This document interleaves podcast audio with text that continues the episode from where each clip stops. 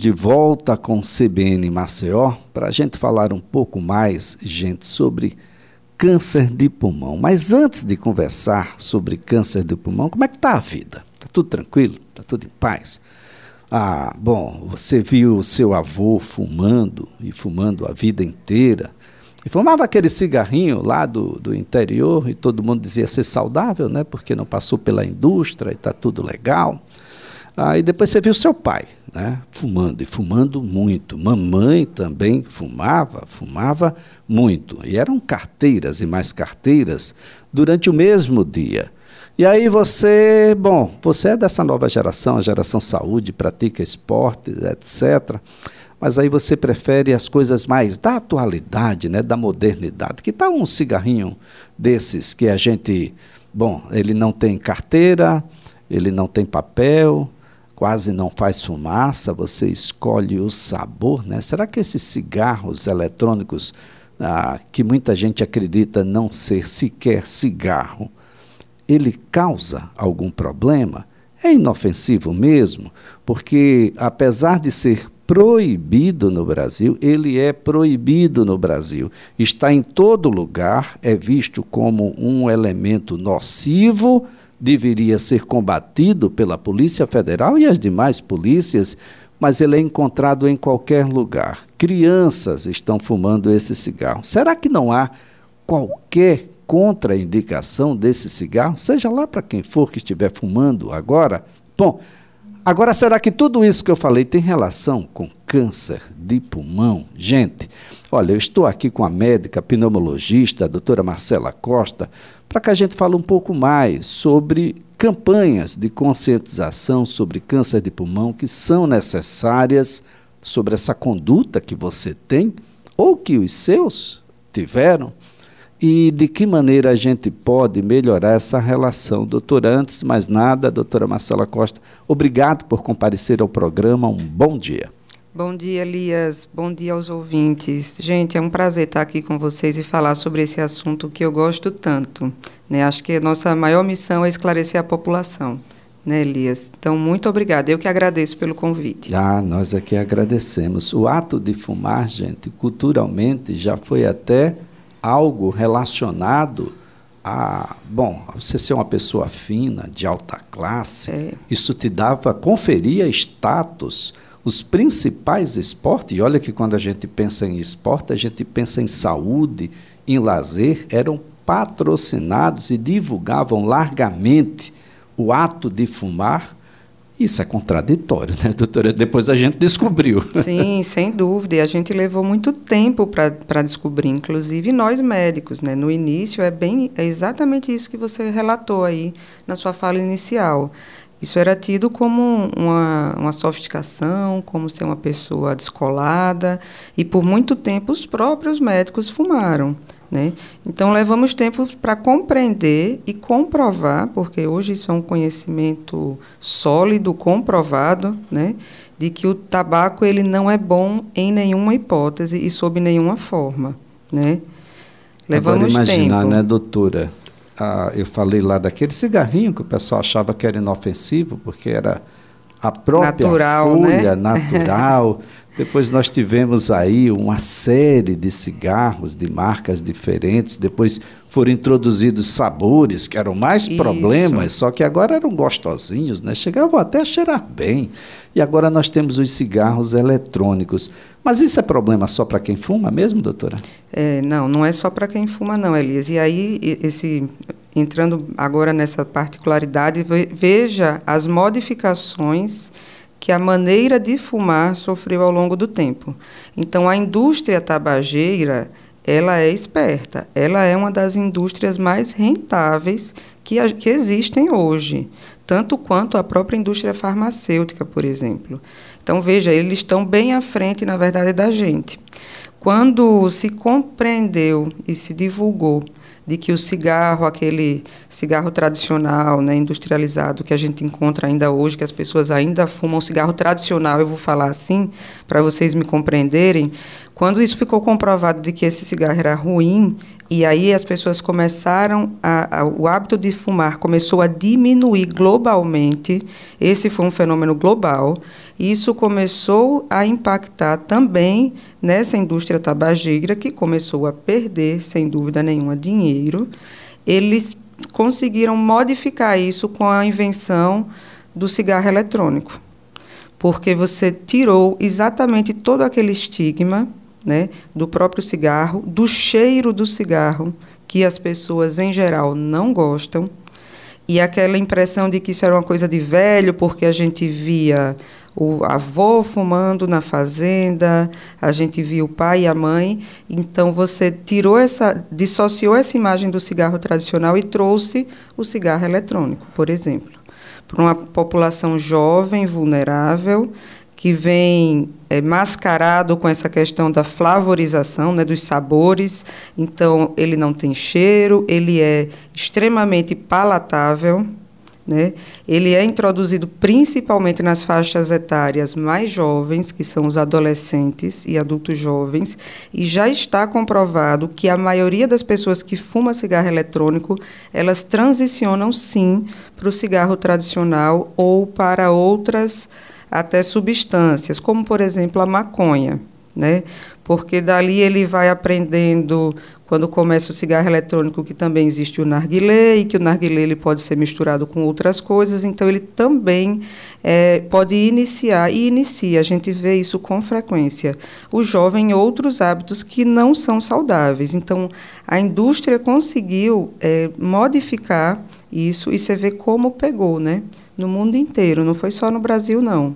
No mundo inteiro, a gente teve uma ascensão desse cigarro eletrônico e a indústria voltou a, ao seu, seu apogeu de novo com esse advento, né? o que é uma pena, porque vale aqui deixar bem claro que o cigarro eletrônico é tão ruim quanto o cigarro tradicional. Né? Frisando mais uma vez para quem está ouvindo a gente, não há forma de fumar saudável. Seja o cigarro de palha, seja o cachimbo, seja o narguilé, seja o cigarro eletrônico, nenhuma dessas formas elas, elas são saudáveis. Né? A verdade é que nosso pulmão não foi feito para receber a fumaça disso, né? e sim o ar. E, claro, a gente vai conversar aqui né, é, sobre os malefícios disso. Estamos falando sobre câncer de pulmão, e não é à toa que estamos falando de cigarro, porque esse é, sim, o maior fator de risco para o câncer. E é um fator de risco prevenível.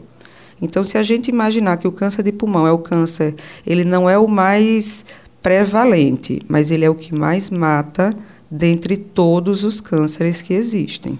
O, o que é que acontece com aquela fumaça que a gente inala? O, o, o que é que o corpo faz com aquilo? Então, aquela fumaça, ela é Existem ali mais de 100 substâncias voláteis. Né? No cigarro eletrônico, a, a, única diferença que existe é a maneira como ela vai ser entregue. No cigarro tradicional, é através da combustão, correto? Em que a gente tem aquele filtro que, inclusive, faz com que as partículas que estão sendo inaladas no cigarro tradicional elas fiquem mais finas e elas chegam mais longe nas vias aéreas. Então, elas atingem os nossos bronquinhos lá nas partes mais distantes que existem e causam danos celulares em todas essas regiões. No começo, antes da, da modernidade dos filtros, a gente tinha muito câncer de pulmão, por exemplo, nas regiões mais altas da via aérea, que era exatamente onde a fumaça atingia mais. Hoje em dia, a gente já percebe que o, com essa, esse advento do filtro, essas lesões causadas pelas fumaças, que são as modificações no DNA da célula, e gerando a, a questão cancerígena, ela chegou às regiões mais profundas e mais distantes do pulmão. A mesma coisa acontece com o cigarro eletrônico, só que a maneira como essa fumaça é entregue é diferente. Né? Ele é ali vaporizado né, na alta temperatura, não é através exatamente de uma combustão completa. Então, aquele vapor ele é inalado e aí tem um grande problema. No início, eu não sei se se todos recordam, mas a gente teve algumas notícias assim de pessoas que ficaram graves, que foram para UTI por fumar cigarro eletrônico. Isso, inclusive nos Estados Unidos, no Reino Unido, isso chamou muita atenção da mídia, né? Porque, claro que uma, uma coisa trágica, né? A gente tem uma pessoa saudável que de repente foi para UTI porque fumou um cigarro. A que se deveu isso? Tá?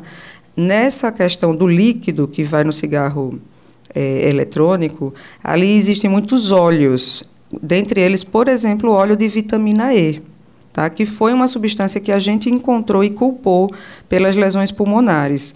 Esses óleos eles são vaporizados e eles são inalados e geram lesão direta e grave ao pulmão, levando a uma situação que a gente na pneumologia chama de EVALE, né, que é um termo traduzido do inglês, mas que quer dizer a lesão pulmonar causada por esses, essas formas de vaping, né, que a gente chama de vaporizadores, certo? É, doutora Marcela, ah, nós estamos no agosto, o, o ano inteiro é um verdadeiro arco-íris, né? O agosto, entre outras cores, tem o branco, exatamente para a gente conversar sobre prevenção, sobre cuidados que a gente precisa ter contra uma doença que mata a quem atinge com uma, uma, uma, uma voracidade muito grande. Quem já observou alguém com, com câncer de pulmão sabe o que nós estamos falando. É, com, com, como é que a, a, sociedade brasileira de pneumologia, como é que as pessoas em geral, outras sociedades que se associam a isso também, tem tratado essas questões de prevenção?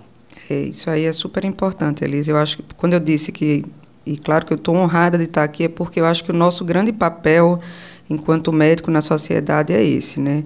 É ajudar a criar políticas que possam ajudar, né? políticas de saúde pública mesmo. A Sociedade Brasileira de Pneumologia se posicionou contra, né? inclusive foi, foram feitos documentos explicando, e foram, esses documentos foram enviados, sobre, por exemplo, os malefícios do cigarro eletrônico, que graças a Deus foi não foi aprovada né, sua comercialização aqui no Brasil. Então, isso foi uma grande vitória.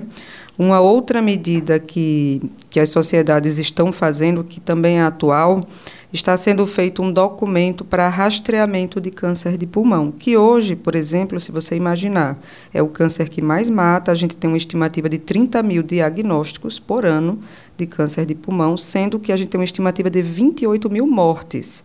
Então, veja como esses números são dramáticos. E, em termos de saúde pública, eles são números dramáticos mesmo, porque esses pacientes necessitam de internação, eles têm muitas intercorrências e a gente não tem nenhum tipo de programa para rastrear o câncer de pulmão.